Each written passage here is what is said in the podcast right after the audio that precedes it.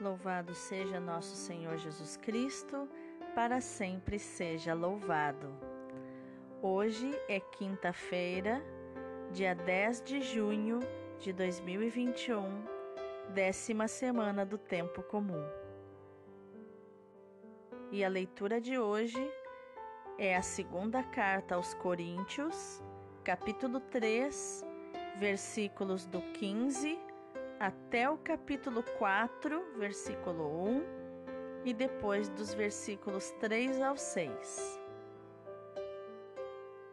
Irmãos, até o dia de hoje, quando os israelitas leem os escritos de Moisés, um véu cobre o coração deles. Mas, todas as vezes que o coração se converte ao Senhor, o véu é tirado pois o Senhor é o Espírito. E onde está o Espírito do Senhor, aí está a liberdade. Todos nós, porém, com o rosto descoberto, contemplamos e refletimos a glória do Senhor e assim somos transformados à Sua imagem, pelo Seu Espírito, com uma glória cada vez maior não desanimamos no exercício deste ministério que recebemos da misericórdia divina. E se o nosso Evangelho está velado, é só para aqueles que perecem que ele está velado. O Deus deste mundo cegou a inteligência desses incrédulos, para que eles não vejam a luz esplendorosa do Evangelho da glória de Cristo que é a imagem de Deus. De fato, não nos pregamos a nós mesmos, pregamos a Jesus Cristo, o Senhor. Quanto a nós, apresentamo-nos como servos vossos, por causa de Jesus. Com efeito, Deus que disse: Do meio das trevas brilha a luz, é o mesmo que fez brilhar a sua luz em nossos corações, para tornar claro o conhecimento da sua glória na face de Cristo. Palavra do Senhor, graças a Deus. O salmo de hoje é o 84, 85, versículos do 9 ao 14. A glória do Senhor habitará em nossa terra. Quero ouvir o que o Senhor irá falar. É a paz que ele vai anunciar. A paz para o seu povo e seus amigos. Está perto a salvação dos que o temem, e a glória habitará em nossa terra.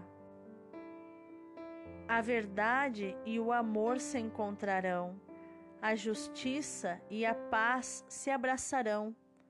Da terra brotará a fidelidade, e a justiça olhará dos altos céus.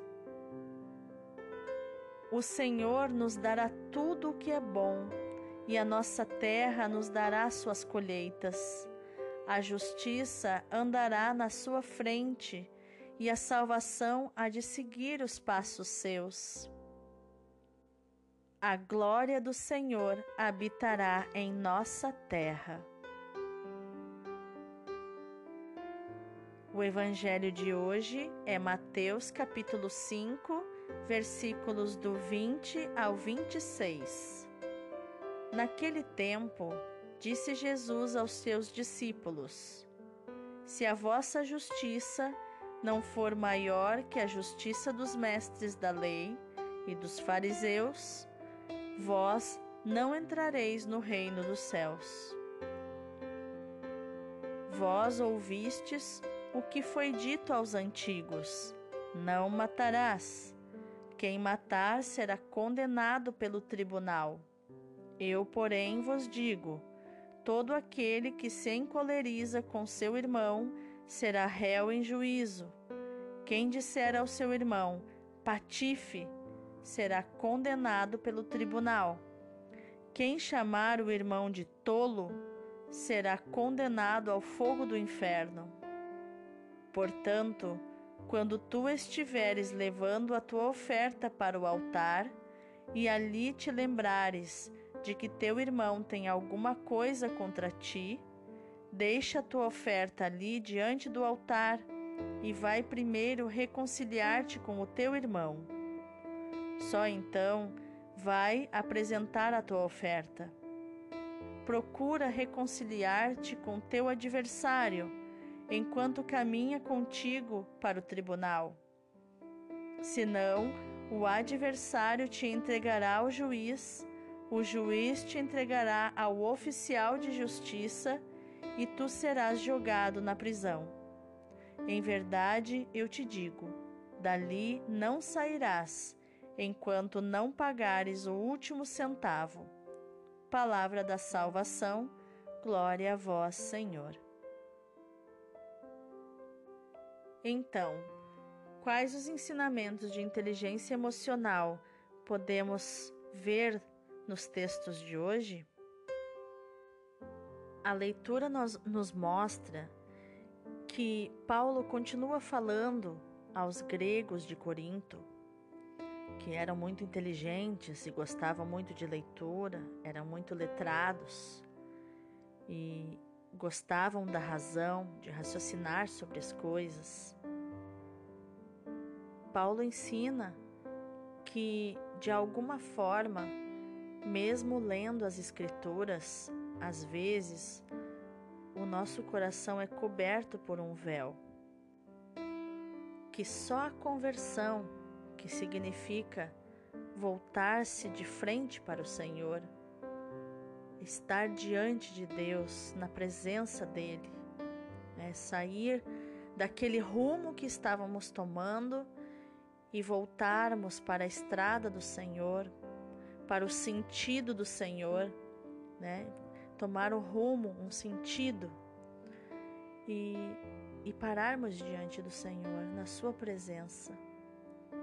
Ali o véu é tirado do nosso coração pois diante do Senhor, que é o Espírito, ali está a liberdade, ali podemos ser quem somos.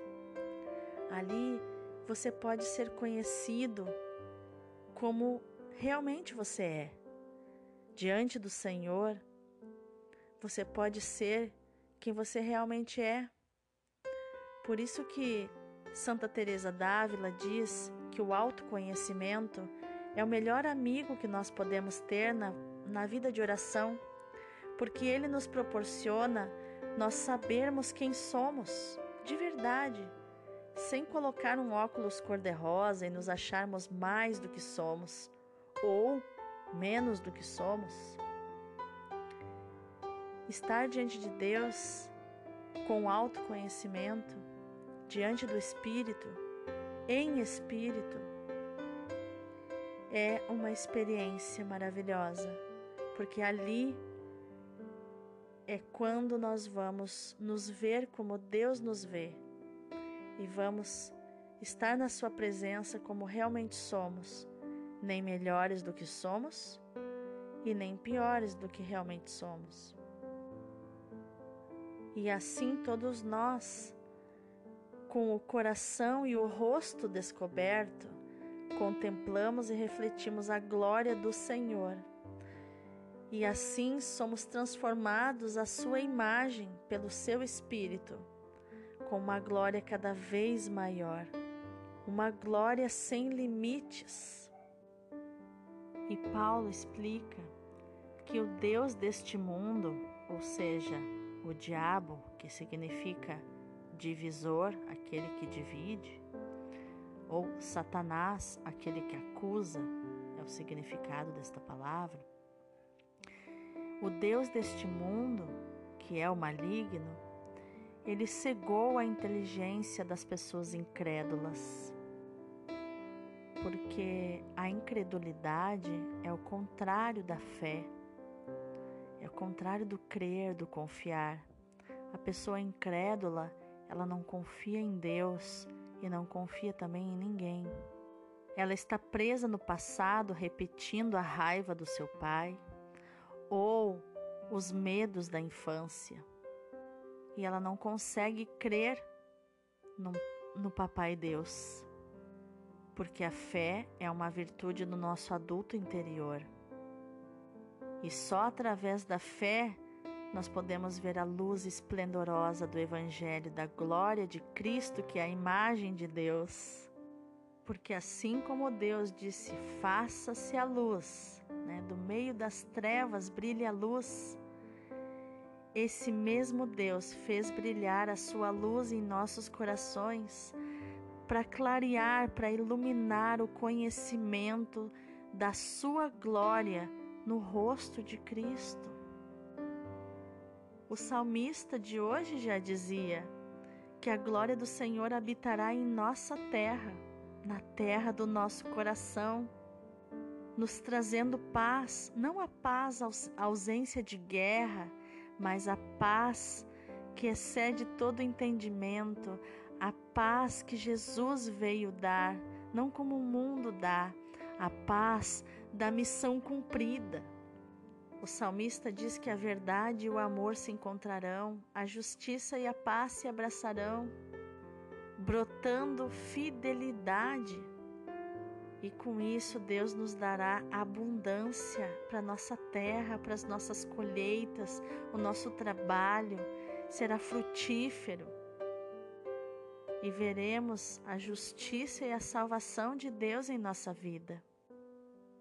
E Jesus no Evangelho nos ensina que a nossa justiça precisa ser maior que a dos outros do mundo que nós precisamos fazer mais do que nos é pedido, que nós precisamos ser generosos em tudo que fazemos, fazer com excelência as pequenas coisas, assim como o exemplo que Jesus disse, que a lei dizia que é proibido matar, que Jesus dizia é proibido ofender, desde a ofensa já é proibido já não se faz, porque o outro é teu irmão. Como você vai ofendê-lo, xingá-lo, falar palavras é, de, de maledicência para o teu irmão? Ou chamar de tolo, de burro? Porque essas coisas Jesus já sabia que imprimem, ficam impressas no subconsciente e a pessoa começa, de tanto ser chamada daquilo, começa a acreditar que é verdade. E Jesus não quer que os seus filhos percam a identidade. Jesus nos pede iniciativa. Quando ele diz que quando temos uma oferta para entregar no altar e lembrarmos não que nós temos algo contra o nosso irmão, não, mas se eu lembrar que o meu irmão tem algo contra mim, eu devo deixar ali a minha oferta e me reconciliar com o meu irmão. E não esperar que ele venha me dizer, mas eu tomar a iniciativa. Porque adultos não esperam pelos outros, adultos resolvem os problemas. Jesus nos ensina a não dever nada para o adversário, para que ele não nos jogue na prisão que os teólogos católicos chamam de purgatório.